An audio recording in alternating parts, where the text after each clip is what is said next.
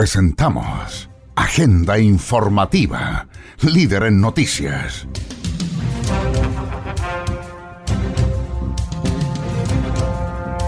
Aquí usted conocerá las principales informaciones ocurridas en las últimas horas en la región de Antofagasta.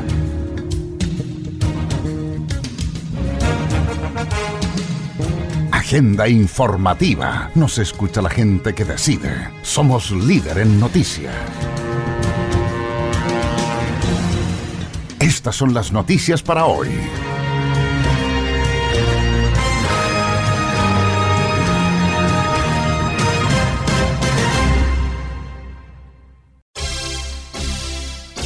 El único informativo regional. Estamos presentando Agenda Informativa. Nos escucha la gente que decide. Información. Hola, ¿cómo están? Placer enorme de saludarles y de acompañarles en esta edición 358 de Agenda Informativa, emisión 518. Aquí le vamos a detallar y contar las principales informaciones que han ocurrido durante las últimas 72 horas y que ha preparado el Departamento de Prensa Román Hernández de Radio Litoral de Mejillones, 104.3 y su extensa red de radioemisoras. Agenda informativa. Nos escucha la gente que decide. Soy José Barraza y los invito a conocer las noticias para el día de hoy. ¿Cómo se previene el coronavirus? Por ser una enfermedad de tipo respiratoria, se transmite a través de gotitas provenientes de la tos y los estornudos. Es importante cubrirse con pañuelo desechable, nunca con la mano, la nariz y la boca al estornudar o toser.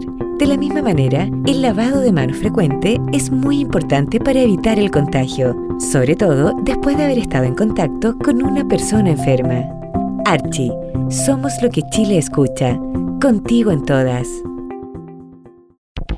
Noticias en tu radio.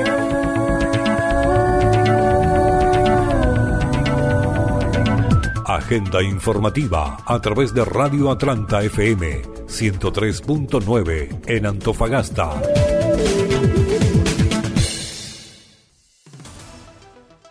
Comienza construcción de cancha para la Asociación de Fútbol Laboral de Antofagasta. Un anhelo que por muchos años tuvo la Asociación del Fútbol Laboral comienza a concretarse tras el inicio de la construcción de una cancha de fútbol que se va a emplazar en la costanera norte de la ciudad. Así lo confirmó la alcaldesa Karen Rojo, quien dijo que estamos muy contentos de anunciar que la comuna Antofagasta contará con un nuevo espacio deportivo que va a reunir a miles de vecinos. Me refiero a la construcción del complejo del Club Laboral, el cual lleva más de 64 años a disposición de la comunidad y que reúne a más de 1.500 personas. Gracias al apoyo del Consejo Municipal vamos a hacer una inversión que supera los 780 millones de pesos.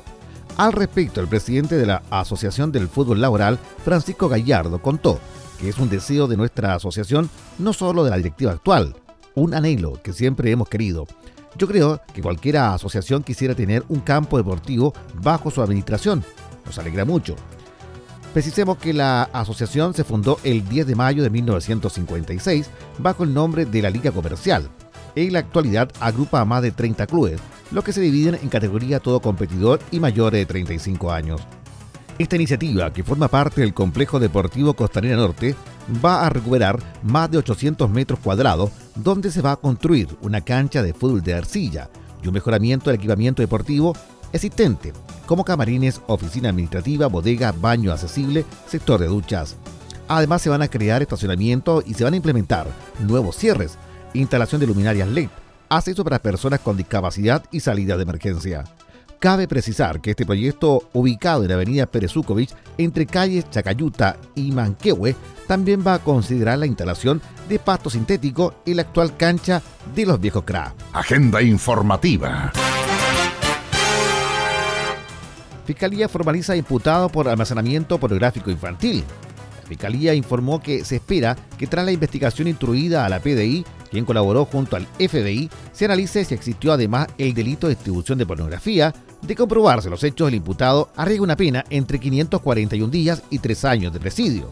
La Fiscalía Local de Antofagasta informó que formalizó ante el Juzgado de Garantía de la ciudad al imputado de iniciales FRMC por la presunta autoría del delito de almacenamiento pornográfico infantil en grado consumado. En este sentido, la Fiscalía señaló que en la legislación actual existe una diferencia entre las penas de los delitos quien produce el material al que difunde o el que almacena. Así se comprueba los hechos de almacenamiento. El imputado arriesga una pena que va entre los 541 días y 3 años, mientras si el delito hubiera sido producción pornográfica, la pena hubiera aumentado desde los 3 años a 5 años.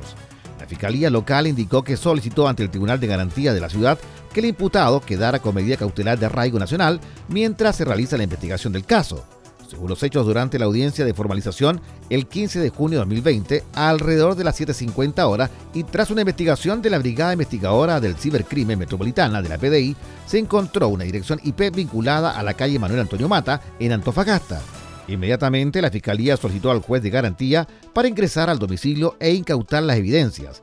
Así instruyó al personal de la PDI de la ciudad el ingreso al domicilio mencionado, donde el imputado FRMC tenía en su poder almacenaje de archivos, específicamente en su celular, en donde tenía entre fotografías y video más de 100 archivos de material pornográfico infantil.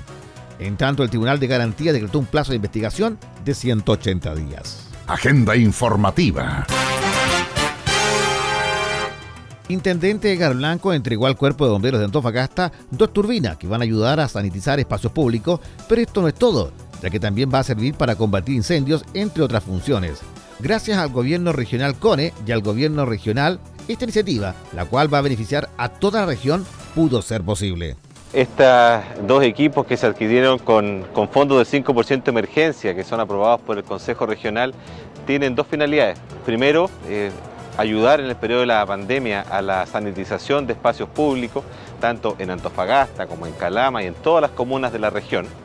Y, posteriormente a eso también eh, ayuda a bomberos en el combate de incendios, que eran equipos que, nos habían pedido bomberos para poder tener y eh, van a poder después de este eh, tratamiento, ¿no es cierto?, de, limpieza y de sanitización, van a quedar en el, poder de ellos para poder darle uso en otras eventos también, ¿no es cierto?, de emergencia como son los incendios.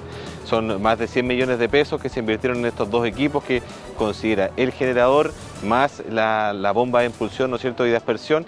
Nosotros tenemos convenios con distintas empresas para poder este, entregarles los suministros de los insumos o, los elementos sanitizantes y eh, gracias a la ayuda de bomberos vamos a poder utilizarlos, ¿no cierto?, con sus equipos, con sus camiones, sus estanques para poder recorrer toda la ciudad en este proceso de eh, higienización, de sanitización, de todo lo que se haga después, ¿no es cierto?, de las cuarentenas, cuando sabemos que las personas vuelven a salir, para que tengan un poco más de tranquilidad, vamos a apoyar con esto en todos los espacios públicos, no solamente en Antofagasta, como decía recién, sino que en toda la región. ¿Cuándo podrían comenzar ya a operar? Estos pueden operar desde hoy día mismo, el convenio ya está firmado con bomberos, tenemos los insumos, así que eh, solo hay que hacer algunas adecuaciones de los equipos para conectar eh, mangueras y ya podríamos empezar con la sanitización, particularmente durante la noche que tenemos menos flujo de personas en la calle. Quien también se refirió a esta temática fue el comandante del Cuerpo Bombero de Antofagasta. Estas fueron sus declaraciones.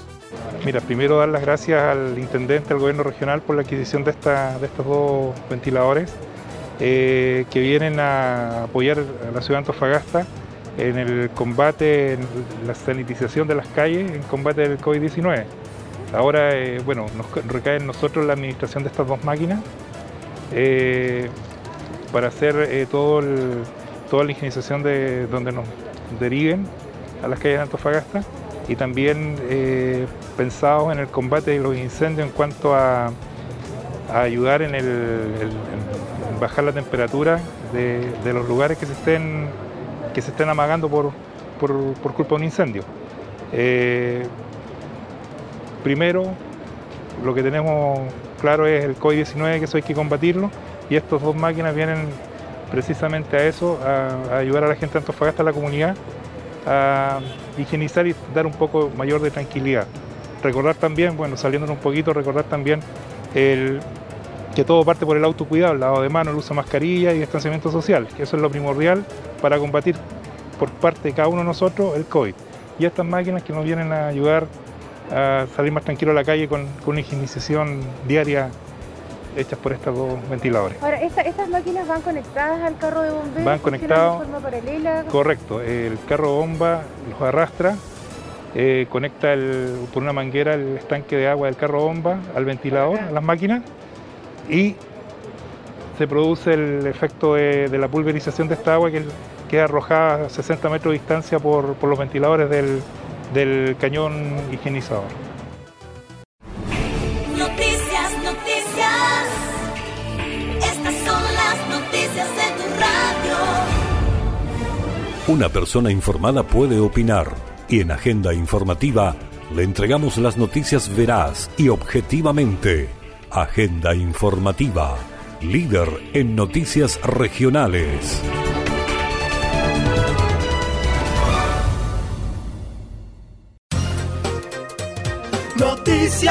Agenda informativa a través de radio FM Mix 100.3 en Calama.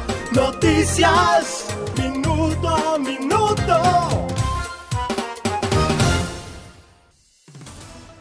Preocupante alza de casos COVID en Calama. Superan cifras diarias de Antofagasta. La última semana la comuna de Calama ha registrado un aumento de casos de coronavirus, superando en gran cantidad las cifras diarias reportadas en Antofagasta. Asimismo, los casos están alcanzando la totalidad de los registrados en la capital regional, a pesar de que desde el martes 9 de junio comenzará la cuarentena total en la comuna de Loa. Calameños y calameñas señalan que las medidas se han cumplido desde el inicio del confinamiento, a la vez que denuncian que no se han paralizado las faenas mineras, y hace mucho tiempo se sabe que es un foco de contagio del que la gente no ha tomado prioridad, detalló Carlos Colque, ciudadano calameño. La presidenta del sindicato número 2 de Chuquicamata, Liliana Ugarte, conversó con el termómetro sobre la información entregada por el gremio respecto a los 115 casos de COVID y señaló que nosotros somos parte de la comunidad, no somos una república independiente, por lo tanto todas las medidas que se tomen con la localidad también a nosotros nos afecta y todo lo que hagamos afecta a ellos y a ellas.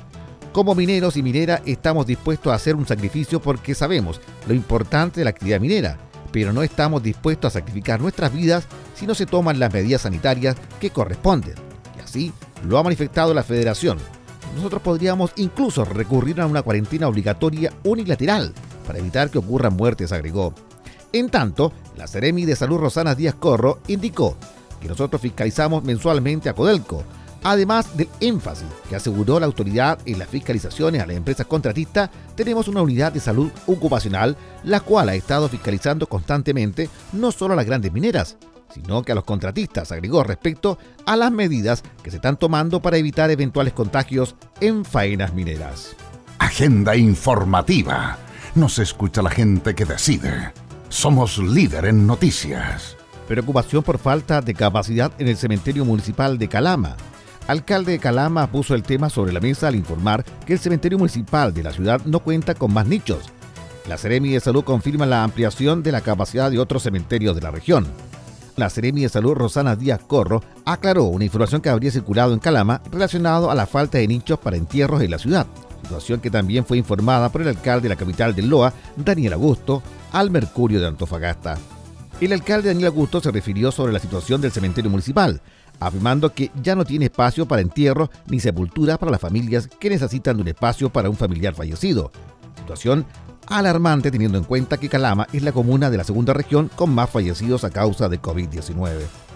Al respecto, la Seremi de Salud Rosana Díaz Corro señaló en el punto de prensa regional que existen 200 nichos en Calama, cifra que aclaró reúne las capacidades de los cementerios públicos y privados, en conversación con el termómetro, la Seremi de Salud subrayó que tanto en Antofagasta como en Tocopilla se habían aprobado proyectos para la ampliación de la capacidad de los cementerios. Confirmando la información entregada por la Seremi al administrador del Cementerio General de Antofagasta, Cristian Miranda, detalló que a partir de la próxima semana vamos a tener la disponibilidad de 150 fosas en tierra. Junto con ello, empieza la construcción este jueves de 90 nichos más de adultos. Actualmente hay una disponibilidad de 200 nichos para adultos y también 10 para párvulos o niños, añadió Cristian Miranda sobre la capacidad que tiene el cementerio regional. Además confirmó que hay dos proyectos más que van a significar la ampliación de 60 nichos para adultos y 90 para párvulos. Desde la Municipalidad de Mejillones, tercera comuna con más contagios de la región, informaron que el cementerio de Mejillones hay aproximadamente 50 cupos disponibles y a su vez no se tiene contemplado algún proyecto para construir más nichos. En el actual escenario del coronavirus, si vengo llegando a Chile, ¿qué debo hacer en el aeropuerto? hay protocolos para quienes entren por mar, aire y tierra, que identifica casos de sospecha altos, bajos y mecanismos de acción en cada caso. Todo viajero que ingrese al país tiene la obligación de realizar una declaración jurada respecto a su historial de viaje de los últimos 30 días y su estado de salud que le será entregada en el aeropuerto por la aerolínea. Los pasajeros que provienen de Italia y España deberán permanecer en aislamiento por 14 días a partir de su salida de alguno de estos países ante un posible contagio de COVID-19. Archie, somos lo que Chile escucha. Contigo en todas.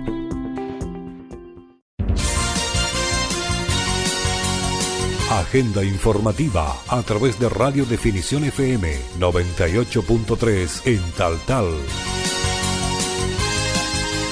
Tal. Hoy nos trasladamos hasta la comunidad rural de Paposo para hacer entrega de las ayudas sociales enmarcadas en el programa del gobierno Alimentos para Chile. La jornada contó con la visita de la gobernadora provincial Catherine López, el Ceremi de Obras Públicas Patricio Lavet, el director de Obras Hidráulicas, el capitán de puerto Roberto Díaz, con su contingente, y por supuesto el alcalde de la comuna y dueño de casa, Sergio Orellana, junto a su esposa y equipo de funcionarios municipales, quienes recorrieron cada calle de la localidad Changa. Bueno, nuevamente, ¿cierto? Apoyando al gobierno regional en, lo que significa entregar las cajas de gobierno. Creo que hemos llegado hasta último encuentro, ¿cierto? Cajas que teníamos guardadas en nuestro albergue para aquellos que tienen, ¿cierto? Siempre la, mirada negativa, que estén tranquilos, que se han entregado todas las cajas que correspondían a la comuna de Paposo y hay gente pendiente que vamos a tener la decencia también de poder, ¿cierto? entregarle en la comuna de Taltal a ellos, notificándole para que puedan ir a, buscarla allí. Pero ya se termina un proceso, un proceso que de verdad fue complicado, un, proceso que, que participamos muy poco los alcaldes, pero de una u otra manera yo personalmente he estado presente en toda esta actividad que, que también, por cierto, lo hace a uno más personas, lo hace a uno funcionar con el gobierno que, que esté en este rato mandando, uno tiene que poner el otro lado, que el corazón, el trabajo día a día para poder desarrollar ¿cierto? el mejor bienestar para la comuna. Creo que hoy día eh, la comuna de Taltal, Sifuncho y Paposo han sido beneficiados con una canasta que en cierta medida sabemos que no cubre toda la necesidad que tenemos hoy día, pero que ayuda a mitigar un poco este tremendo dolor de la pandemia. Así que hemos cumplido nuevamente, gracias al equipo municipal, gracias a los marinos, eh, gracias al gobierno regional, ¿cierto? A, a gente de la comunidad pavocina que nos aportó algunas cosas para poder desarrollar la entrega de las canastas. De verdad, pues darle gracias a todo ello, que de esa manera se trabaja de una manera muy humilde, una manera muy, muy de equipo, una manera de mucha asociatividad en este caso, y también cierto de la tranquilidad que, que la comunidad no se sienta alejada de las autoridades. Nosotros, de verdad, en ocho años hemos sabido todo lo que hemos realizado, como estado empáticamente puesto en cada uno de los de las problemáticas que tienen las comunas y creo que eso nos hace mucho más fuerte, lo hace mucho más empoderado de este hermoso cargo de dirigir cierto a una comunidad como de tal tal. Así que bendiciones para todos, esperemos que el gobierno nuevamente eh, dé una nueva señal y podamos cierto en un par de días o meses más nuevamente repetir una entrega de esta naturaleza porque de verdad ayuda mucho en la economía. Así que bendiciones para todos y esperemos cierto que Dios mediante lo siga protegiendo y la pandemia en, en nuestro país se vaya luego para poder tomar nuevamente el ritmo normal que teníamos y poder, cierto, abrir la economía nuevamente de nuestro hermoso país. Tal, tal, gracias a Dios está protegido. Hoy día seguimos trabajando como normal, seguimos haciendo cosas como normal, con la diferencia que, que hay que tomar los recargos correspondientes, el cuidado correspondiente y creo que se ha ido tomando. Así que nuevamente bendiciones y que Dios nos siga protegiendo y sigamos trabajando por esta hermosa ciudad llamada Taltal. Sí, durante esta jornada en la mañana ya pudimos hacer nuevamente un trabajo coordinado con el municipio de Tal Tal, en donde ya hace dos semanas atrás habíamos llegado con 2.000 cajas para las personas de la comuna de Tal Tal y habíamos coordinado, habíamos planificado con el alcalde poder llegar hasta la localidad de Paposo, donde nosotros sabemos que también hay muchas familias que hoy día la están pasando mal, que hoy día están sufriendo todo la crisis de lo que es la pandemia del coronavirus, que no solamente una pandemia sanitaria, sino que también se ha convertido en una pandemia socioeconómica para muchas familias, sobre todo aquellas de clase media, que muchas veces no reciben ayuda, que no reciben eh, ningún tipo de beneficio por simple hecho de ser de clase media. Es por eso que el presidente Sebastián Piñera se compromete con esta familia eh, sin necesidad de llenar alguna ficha, sin necesidad de estar dentro de un sistema de protección social, sino que hace inmediatamente la integración sobre la red de protección social que instaló el presidente Sebastián Piñera para enfrentar de lleno no, no, solamente sanitariamente el coronavirus, sino que también económicamente porque nos ha golpeado fuertemente. Tal Tal es parte de nuestra región, Tal Tal es parte de nuestro país y Paposo también es parte del el corazón de la segunda región. Por lo tanto, haber llegado hoy día golpeando a las casas de los vecinos, hoy día que se encontraban ahí en la playa, en el mar, sacando producto para poder llegar hasta tantos hogares y poder llegar con el alimento, en verdad es que se agradece. Nos encontramos con distintas situaciones, personas que hace un mes, hace dos meses, incluso hace tres meses que están sin trabajo. Eso es totalmente lamentable. Eso no está registrado en ninguna parte. Por lo tanto, haber llegado con esta caja fue una bendición para ellos, que recibieron muy bien que agradecieron bastante y eso es lo que necesita hoy día las personas, que se trabaje en conjunto, que se trabaje coordinadamente, que exista un diálogo, que, eh, exista la voluntad de ayudar a los que más nos necesitan. Para eso nosotros hoy día estamos aquí en el cargo. Así que agradecemos, como siempre, hoy día la disposición de todos los servicios públicos que hoy día nos apoyaron hasta llegar hasta estas familias alarmadas, eh, el municipio, el MOB y sobre todo también a la eh, gente de la gobernación. También es importante señalar que hoy día también eh, tratamos de hacer este trabajo porque se venía haciendo una coordinación, un trabajo con referencia al MOP específicamente para llegar también aquí a Paposo con los APR, que traíamos excelentes noticias, así que aprovechamos ya de hacer eficientemente todo el trabajo del personal, de los recursos necesarios, porque hoy día lo que tenemos que hacer es eficiencia de los recursos que son del Estado, los recursos que son de todos los chilenos, porque hoy día necesitamos no eh, dejarlos al azar, sino que ocuparlos donde la gente más lo necesita. Así que muy contenta, muy agradecida por el apoyo de todos. Agenda informativa. El alcalde de la comuna de Tal, Sergio Orellana Montejo, realizó una visita a las obras de conjunto habitacional Las Bandurrias para ver el avance de esta. Estas fueron sus declaraciones.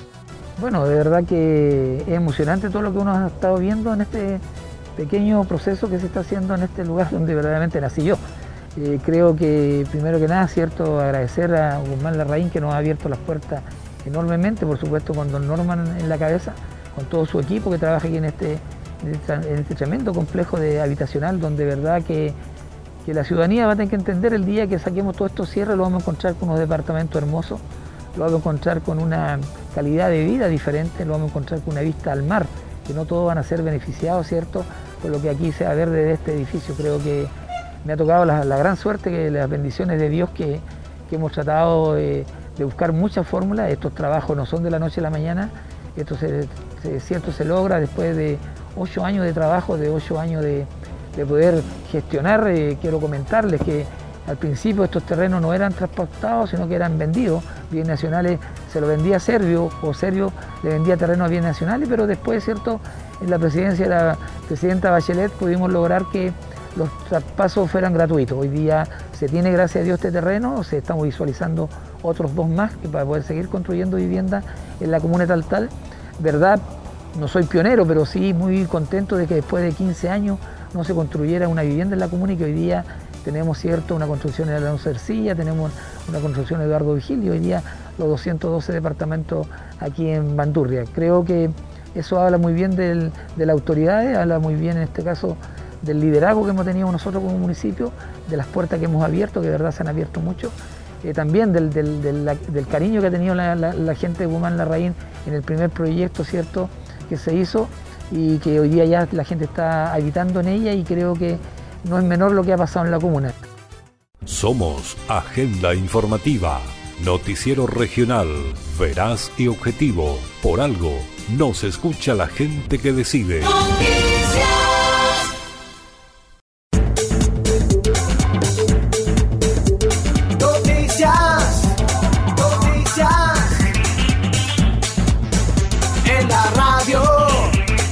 Agenda informativa a través de Radio FM por ti 98.7 en Tocopilla.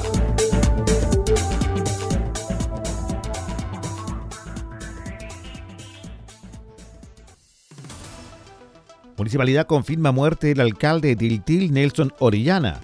El edil quien estaba contagiado de coronavirus había sido trasladado a Santiago tras sufrir complicaciones de la salud, pero se desconoce si el deceso se produjo producto de la pandemia. Este martes se informó la muerte del alcalde de Tiltil, Nelson Orellana, quien había sido informado previamente como contagiado de coronavirus COVID-19, según informó el municipio. Además, el diputado Patricio Milero, durante su intervención en el Congreso, el edil perdió la vida producto de una intervención quirúrgica de la cual no pudo reponerse. Asimismo, el diputado Gabriel Silver indicó, nos deja un gran servidor público, siempre comprometido con Tiltil y su gente. Chacabuco entero despide a uno de sus hijos. Por su parte, el parlamentario Pablo Vidal se sumó a los mensajes de apoyo a la familia del alcalde, añadiendo que quiero enviar mis más sentidas condolencias para la familia y para toda la comunidad de Tiltil. Es una noticia realmente desgarradora. Preliminarmente, no se informó si la autoridad murió a raíz del COVID-19. Preliminarmente no se informó si la autoridad murió a raíz del COVID-19 positivo que padecía desde mayo o por alguna otra enfermedad de base. Recordar que el pasado 11 de junio el municipio aseguró que Orellana había sufrido una descompensación y tuvo que ser trasladado de urgencia hasta un centro asistencial en Santiago. Agradecemos muy sentidamente a todos quienes de una u otra forma han manifestado su preocupación por la salud de nuestro alcalde.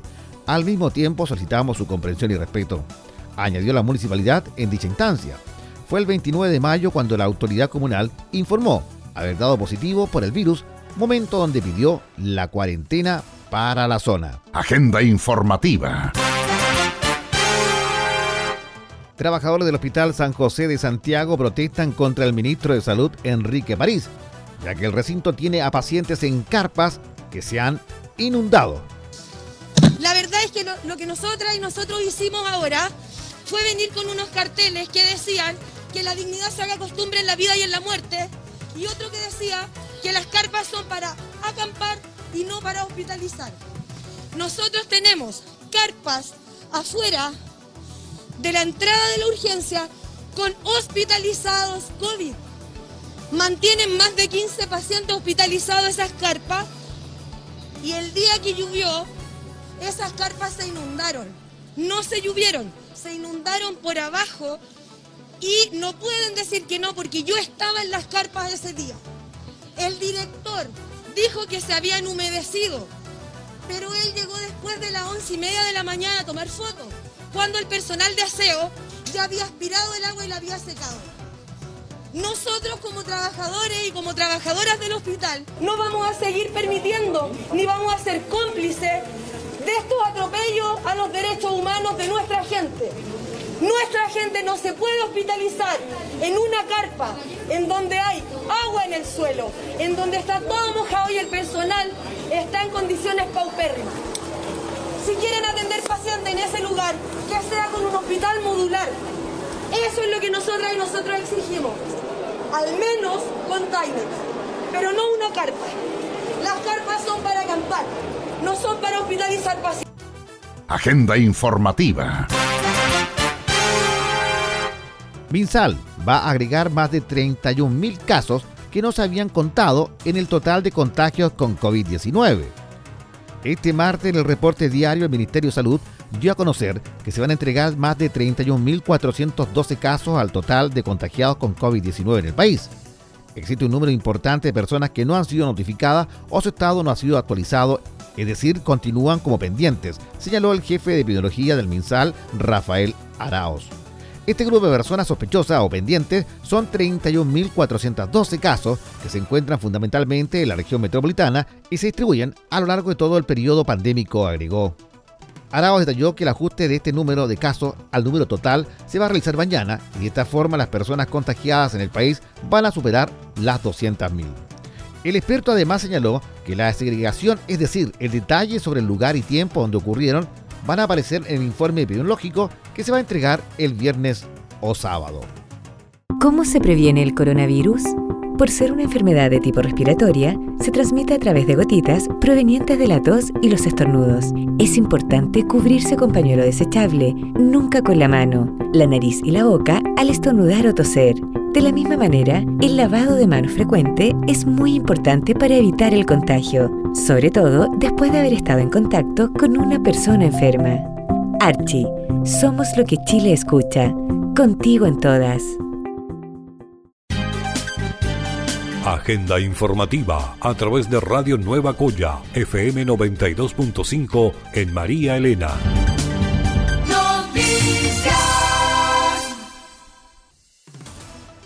Fiscalía formaliza imputado por almacenamiento pornográfico infantil. La Fiscalía informó que se espera que tras la investigación instruida a la PDI, quien colaboró junto al FBI, se analice si existió además el delito de distribución de pornografía. De comprobarse los hechos, el imputado arriesga una pena entre 541 días y 3 años de presidio. La Fiscalía Local de Antofagasta informó que formalizó ante el Juzgado de Garantía de la ciudad al imputado de iniciales FRMC por la presunta autoría del delito de almacenamiento pornográfico infantil en grado consumado. En este sentido, la Fiscalía señaló que en la legislación actual existe una diferencia entre las penas de los delitos quien produce el material al que difunde o el que almacena. Así se comprueba los hechos de almacenamiento. El imputado arriesga una pena que va entre los 541 días y 3 años, mientras si el delito hubiera sido producción pornográfica, la pena hubiera aumentado desde los 3 años a 5 años. La Fiscalía Local indicó que solicitó ante el Tribunal de Garantía de la ciudad que el imputado quedara con medida cautelar de arraigo nacional mientras se realiza la investigación del caso. Según los hechos durante la audiencia de formalización el 15 de junio de 2020, alrededor de las 7.50 horas y tras una investigación de la Brigada Investigadora del Cibercrimen Metropolitana de la PDI, se encontró una dirección IP vinculada a la calle Manuel Antonio Mata en Antofagasta. Inmediatamente la Fiscalía solicitó al juez de garantía para ingresar al domicilio e incautar las evidencias. Así instruyó al personal de la PDI de la ciudad el ingreso al domicilio mencionado, donde el imputado FRMC tenía en su poder almacenaje de archivos, específicamente en su celular, en donde tenía entre fotografías y videos más de 100 archivos de material pornográfico infantil. En tanto, el Tribunal de Garantía decretó un plazo de investigación de 180 días. Agenda informativa. Funcionario municipal robó 22 cajas de alimentos del Estado en Cabo de Hornos. La Municipalidad de Cabo de Hornos, en la región de Magallanes, informó que un funcionario robó 22 de las cajas entregadas por el Estado para ayudar a las personas afectadas en la pandemia. Patricio Fernández, alcalde de la zona, sostuvo que se van a tomar todas las medidas necesarias a través de un sumario que va a permitir esclarecer cómo se desarrollaron los hechos. Se identificó a la persona, la pérdida de confianza pasó a otro tono, dijo Ledil. Fernández complementó que nos haremos parte de la querella que se va a interponer sobre el caso, pero hizo un llamado a la calma a la ciudadanía, puesto que se van a mantener las labores sociales. La municipalidad tendrá esta mancha, pero el resto de la comunidad hace un trabajo esencial. La moral no está buena, pero saldremos adelante. La única forma es repudiar los hechos del día de ayer. Finalmente, destacó que solo queda seguir trabajando con la comunidad con la frente en alto. Consignar que según informó TVN Red Austral, a Isla Navarino llegaron 358 cajas de gobierno, siendo 22 de ellas ubicadas en la casa del funcionario. Agenda informativa. Carabineros aclara robo a camión. Contra detenido finalizó el procedimiento de carabineros del OS9 de la prefectura de Antofagasta en relación al robo que sufrió el chofer del camión a quien lo intimidaron para sustraer televisores desde la máquina. El hecho ocurrió el día domingo cuando la máquina se encontraba detenida en Sargento al día con Edmundo Berezukovic, donde llegan dos antisociales y uno de ellos, premonido con un arma de fuego, lo intimida, mientras que el otro sujeto sustrae los televisores para luego huir en un automóvil Chevrolet Side. Ante estos carabineros del OS9, mediante la producción de inteligencia criminal, el mismo día establece que las especies sustraídas fueron ingresadas al domicilio ubicado en calle Chacabuco y con la respectiva orden de ingreso al inmueble son recuperadas las especies correspondientes a dos televisores marca Samsung 50 pulgadas. Además se incautan 41 gramos 960 miligramos de marihuana. Los imputados, los tres chilenos, son identificados con las iniciales de WLP de 21 años, quien mantiene reincidencias por amenaza, violencia intrafamiliar, lesiones menos graves, entre otros. Y EBG, de 20 años, con reincidencia por porte de arma blanca, robo con violencia, hurto, robo de vehículo, microtráfico, entre otros, y una mujer de iniciales NLP de 20 años con reincidencia por infracción a la ley 20.000. Noticias en tu radio. Agenda informativa a través de Radio Litoral, FM 104.3 en Mejillones. Agenda informativa. Una persona informada puede opinar y en Agenda informativa le entregamos las noticias veraz y objetivamente. Esta es la etapa más compleja. Sabíamos que iba a llegar y estamos preparados para enfrentarla.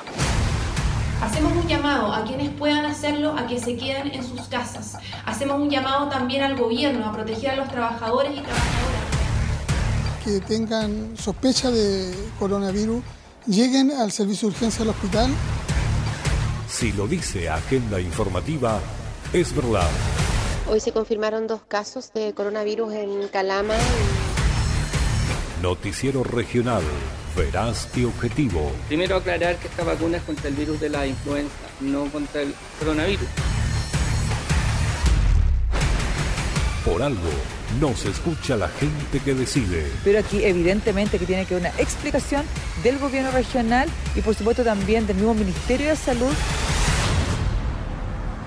Agenda informativa. Como ya es tradicional, el ministro de Salud, Enrique París, fue el encargado de entregar, en compañía de los subsecretarios de redes asistenciales, las cifras actualizadas de los casos COVID-19, situación país. Estas fueron las declaraciones. Muy buenos días a todas y a todos.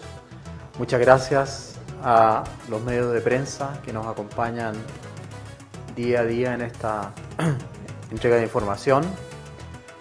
Eh, hoy día me acompaña, eh, nos acompañan, perdón, la doctora Jimena Aguilera, que es miembro del Consejo Asesor en Pandemia del Ministerio de Salud, y el doctor Pablo Vial, que también es miembro asesor del grupo de expertos en pandemia del Ministerio de Salud, además de mis habituales o semi habituales acompañantes del Ministerio de Salud. Eh, en primer lugar, eh, quiero destacar que seguimos viviendo una situación difícil desde el punto de vista sanitario. Eh, y eso obviamente que nos mantiene muy preocupados, muy alertas, pero haciendo todo el esfuerzo para continuar dando todo para salvar, proteger, cuidar la salud de las personas. Agradecemos nuevamente el esfuerzo enorme del sistema público de salud y hemos pedido un esfuerzo adicional. Estamos pidiendo un esfuerzo adicional y este se ha hecho entregando nuevos equipos de ventilación mecánica y nuevos equipos de oxígeno de, alta, de alto flujo. Sin embargo, quiero recalcar algo. Ninguno de estos esfuerzos, y por eso justamente hemos querido cambiar el foco de la atención, ninguno de estos esfuerzos serán suficientes si la población no cumple con la cuarentena, no cumple con el distanciamiento físico, no cumple con el lavado de manos, no cumple con el toque de queda.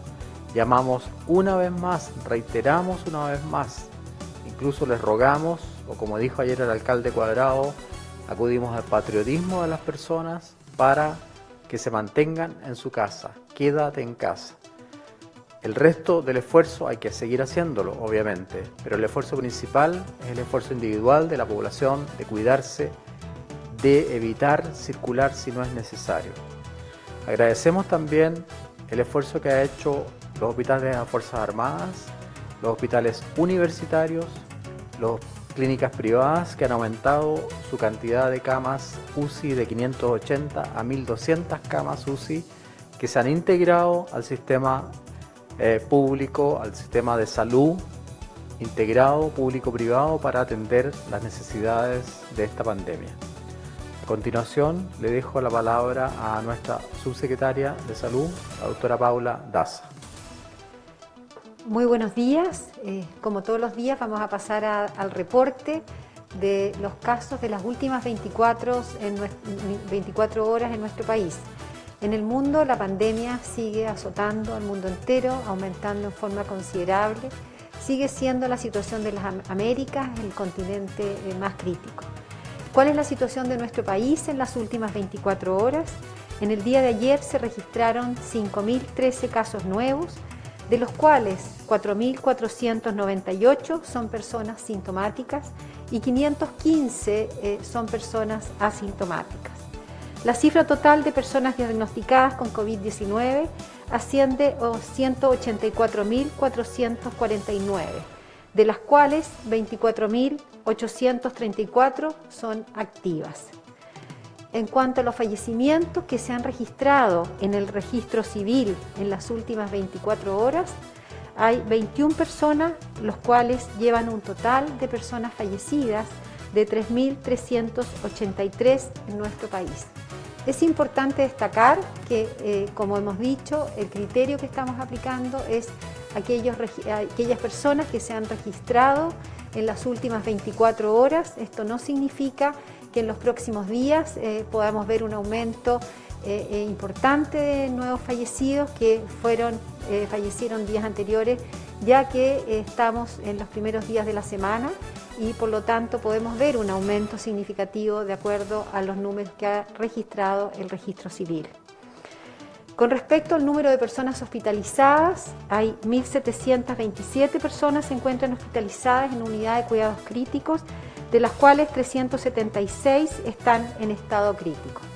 Y en relación al número de ventiladores mecánicos, se encuentran disponibles en todo el país, en la red COVID eh, de nuestro país, 377 ventiladores disponibles.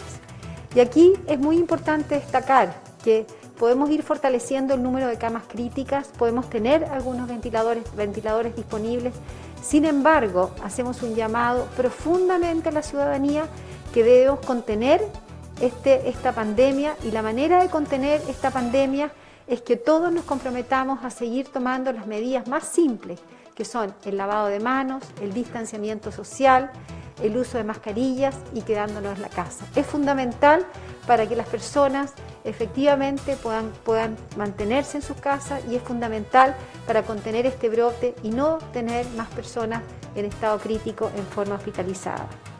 Con respecto a la red de laboratorios, en el día de ayer se informaron 14.575 exámenes de PCR, lo que alcanza un total a la fecha de 873.533 exámenes en nuestro país en relación a las residencias sanitarias, que es el lugar donde aquellas personas deben realizar su aislamiento.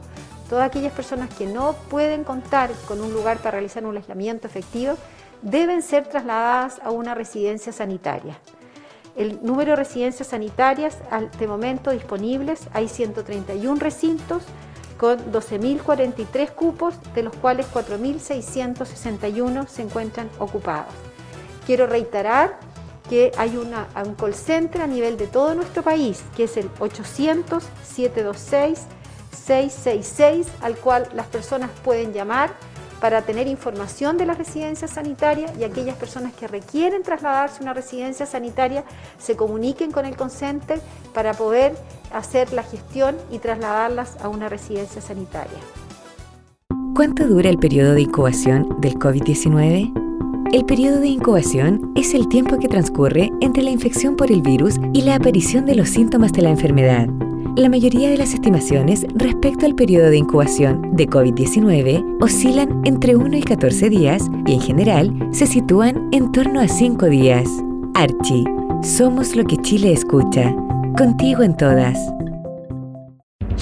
Usted se informa primero y verazmente a través de Agenda Informativa Emisión Central.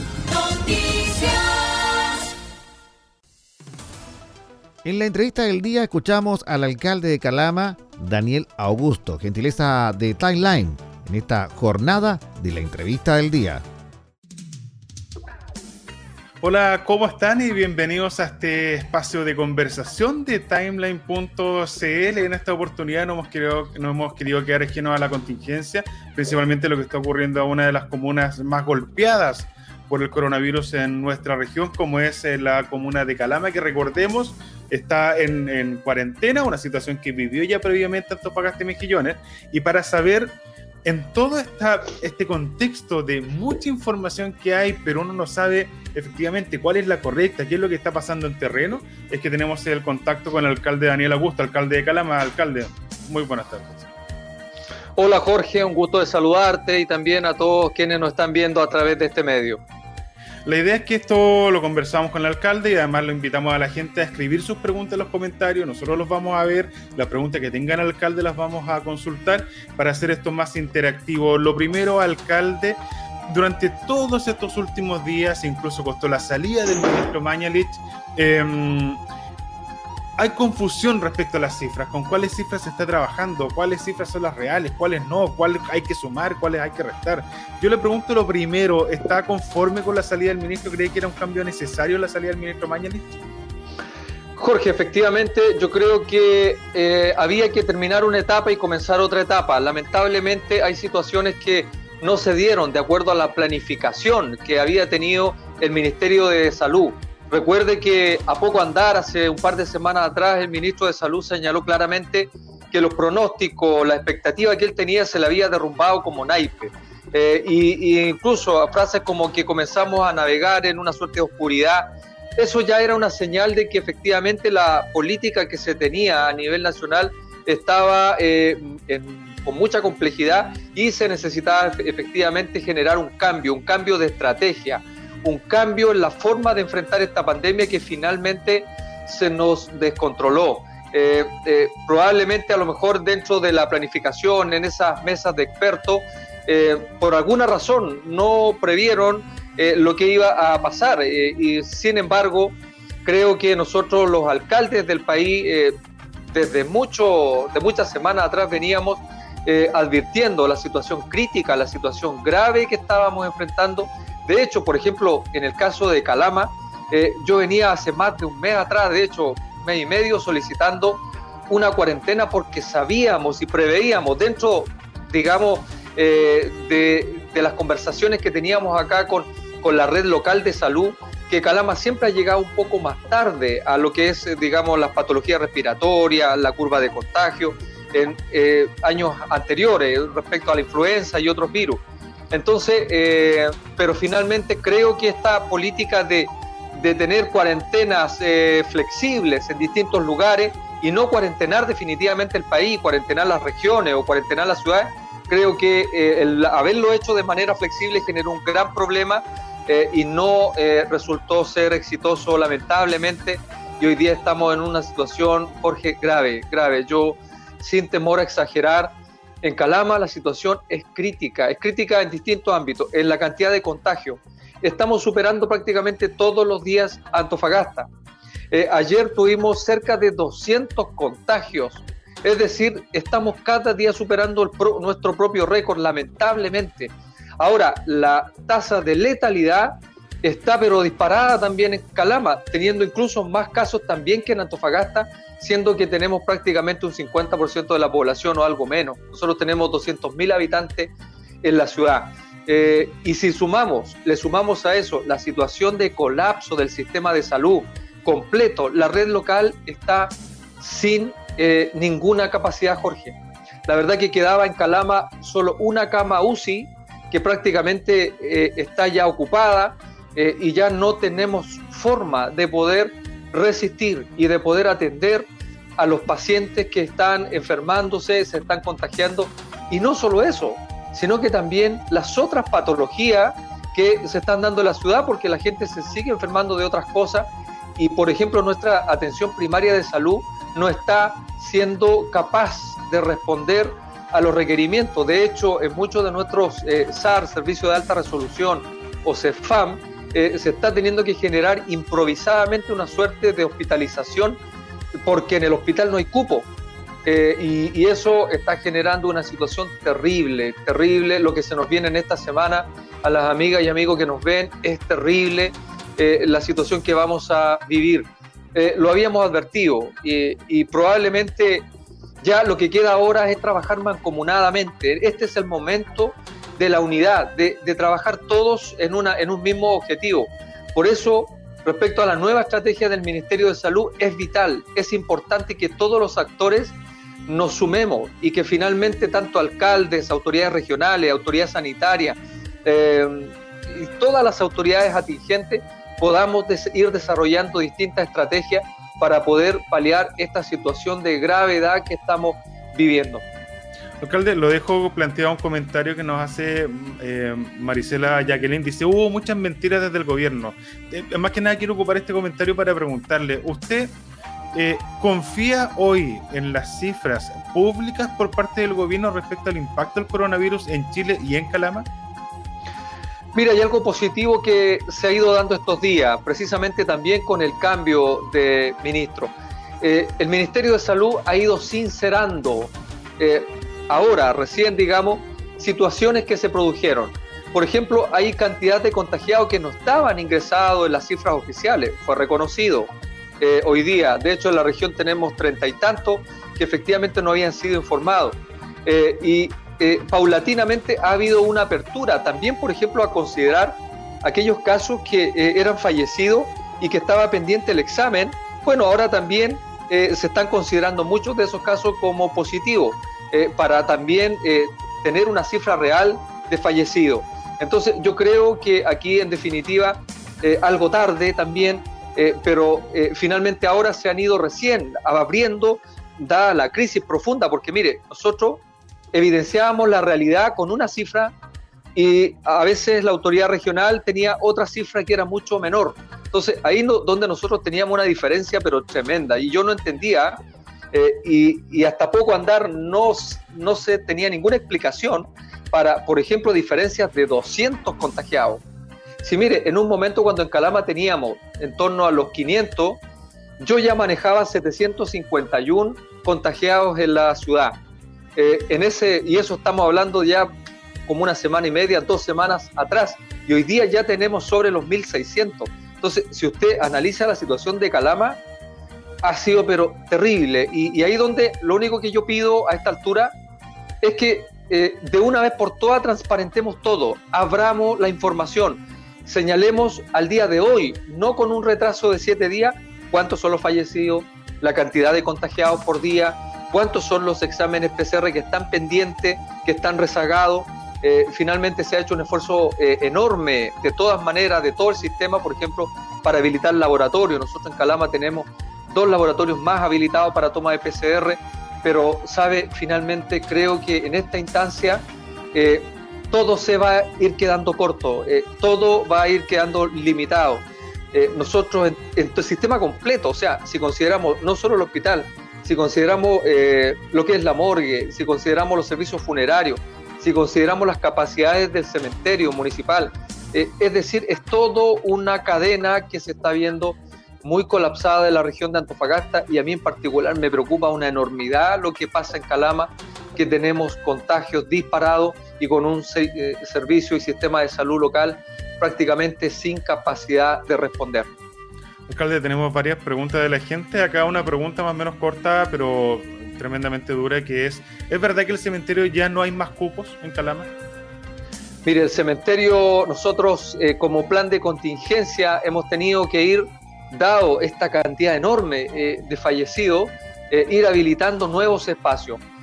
la capacidad al día de ayer era de cuatro, eh, y nosotros estamos ahora ya en este plan de contingencia, ya se, eh, comenzando la construcción de 30 eh, nichos más en una plazoleta que había en el Campo Santo y buscando otros lugares como fuentes de agua para poder habilitar más espacios más nichos precisamente para construir. Hay un espacio adyacente, también un terreno habilitado que vamos a requerir probablemente la autorización de la autoridad sanitaria para que nos permita también utilizar ese espacio y construir algunos nichos más. Eso se suma a todas las, digamos, las reducciones que se generan, eh, las notificaciones de sepulturas que tienen, no sé, 40 años, 50 años, donde no ha habido eh, ninguna persona que eh, haya hecho alguna gestión en los últimos años, se está notificando para ver si también podemos ir haciendo espacio e ir generando un plan de contingencia. Ahora eso es solo en la parte municipal, eh, pero si consideramos los otros campos santos, que son los parques del recuerdo, que tenemos dos en Calama, eh, la capacidad al día de hoy total de la red de cementerios son 200 aproximadamente eh, para poder absorber esta situación. Y recuerde que en un estado de excepción constitucional, la autoridad sanitaria puede disponer de todos los campos santos que tenemos en la ciudad claro, pagando lo que corresponde por los servicios, pero eh, eh, poder eh, recurrir a una situación también de ocupamiento completo de toda la red. Entonces, Jorge, creo que Chile está entrando en una etapa terrible y para eso creo que la única salvación, entre comillas, que tenemos como país está de parte de la gente, está de parte de la ciudadana y ciudadano que tienen que tomar conciencia. Esta situación, mientras no le toque, a veces la gente no, no toma conciencia. Pero a mis vecinas y mis vecinos, a la gente Antofagasta, de la región, a todos aquellos que nos ven a través de estas redes, el llamado es urgente, es encarecido a reflexionar. Eh, eh, de hecho, también en ese ámbito yo estoy solicitando un confinamiento mayor aún para la provincia de Loa Recuerde que la cuarentena de nosotros vence ahora el, 19, el viernes. Eh, yo no quiero ni pensar que haya alguien que se le pase por la cabeza, por decirlo así, que eh, se vaya a terminar esta cuarentena. Esta cuarentena en Calama debe permanecer por lo menos 14 días más por la situación que estamos viviendo, pero no solo en el radio urbano. Yo estoy solicitando y estoy pidiendo que confinemos totalmente eh, a la provincia de Loa y si no es así, a la comuna de Calama completa que incluya a nuestros pueblos del Alto Loa y que también esta cuarentena abarque al sector minero. El sector minero es otro elemento también de consideración. Sé que eh, las distintas empresas mineras han hecho muchos esfuerzos por tratar de eh, prevenir, generar distintas medidas, pero sabe, creo que así como estamos viendo las cifras y lo que está pasando en Calama, no queda otra que cerrar el aeropuerto. Eh, de hecho, eh, lo estoy pidiendo a través de distintos medios. 14 días. 14 días necesitamos cerrar completamente la ciudad para evitar este tránsito de personas que se sigue dando. Eh, hay vuelos chartes que van y vienen con trabajadores que vienen de otros lugares del país. Recuerde que Calama es el segundo aeropuerto con más tránsito en Chile, dos millones de pasajeros aproximadamente al año. Creo que es el momento de confinar eh, de manera absoluta, total, a la comuna de Calama, cerrando el aeropuerto y a la minería, que se haga un gran esfuerzo. Sé que es una cuestión económica de proporciones, pero finalmente lo que importa es la vida. La vida de las personas está por sobre todas las cosas. Eh, y solicitando que ya se empiece a analizar la posibilidad de que la minería trabaje bajo resolución de emergencia. ¿Qué significa? Bajar las dotaciones, ojalá ojalá a la mínima expresión para ver todas las tareas de, emergencia, lo, que sea eh, eh, lo más eh, importante dentro de las faenas, dentro del trabajo minero, porque tampoco quisiéramos que empiecen a proliferar brotes en la faena que permita incluso poner en riesgo la producción completa. pero por sobre todas las cosas, también hay una preocupación enorme de muchas trabajadoras y trabajadores eh, y creo que aquí hay que tomar medidas drásticas. Hoy día se hablaba a través de una publicación de espacio público respecto a otro concepto que es la invernación. Eh, mire, tenemos que lograr que la gente tome conciencia y finalmente hay que empezar a confinar cada vez más con controles más estrictos, restringir los permisos, eh, buscar la manera que la gente se logre quedar en sus casas. Por eso, por ejemplo, el ingreso familiar de emergencia que está tramitando, ahora se está tramitando en el Parlamento, que yo espero que se apruebe tanto por la Cámara de Diputados como también por la Cámara del Senado, que se apruebe ya, porque tiene discusión urgente este acuerdo que se logró, este acuerdo nacional, respecto eh, precisamente a, por tres meses, entregar un bono a muchas familias del país, un porcentaje eh, importante, para que puedan paliar esta situación de crisis, porque de lo contrario, Jorge, si seguimos como estamos, créame que vamos a estar lo que queda de junio. Julio va a ser pero catastrófico y mm, sin temor a, exagerar. Alguien dirá que alarmista, vecinas, vecinos que nos escuchan, la situación, el reporte que nosotros tenemos internamente de nuestras redes, de toda la información que manejamos, que es la real, que es in situ. Recuerde que los municipios, nosotros estamos ahí eh, eh, donde las papas queman, estamos donde, donde están sucediendo las cosas, la situación se viene peor, peor. Eh, y julio podría ser un mes terrible. Entonces, hoy, hoy es el momento de tomar conciencia, de tomar las medidas. Seguimos insistiendo, hay que tomar medidas más drásticas, tomemos todas las medidas que sea necesario.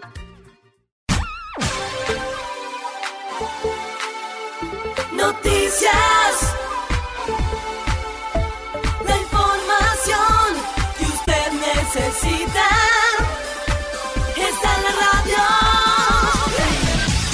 Estamos presentando Agenda Informativa, preparadas por nuestra central informativa. Si lo dice Agenda Informativa, es verdad. De esta manera estamos llegando al final de las noticias correspondientes al día de hoy. Esperamos que usted se haya quedado informado informada a través de Agenda Informativa. Nos escucha la gente que decide. El llamado nuevamente a reiterarle a ustedes, a cada uno de los amigos que nos escuchan a lo largo de todas las radios en donde se emite Agenda Informativa para poder tomar las medidas de protección. El lavado de manos, el de quedarse en casa. Calama, nuestros abrazos y nuestros cariños. María Elena, Mejillones, Tocopilla en todas las segundas regiones llamados a cuidarse. Agenda informativa. Nos escucha la gente que decide.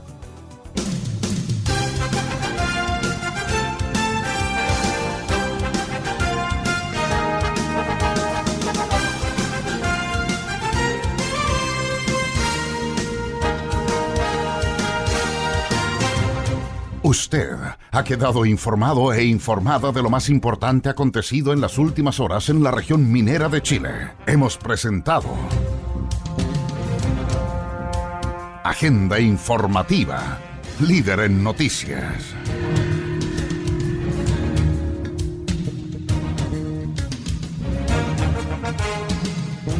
el más completo resumen noticioso del día. Recuerde, en cualquier momento le entregamos las noticias de último minuto con una de nuestras unidades móviles o alguno de nuestros corresponsales en la región.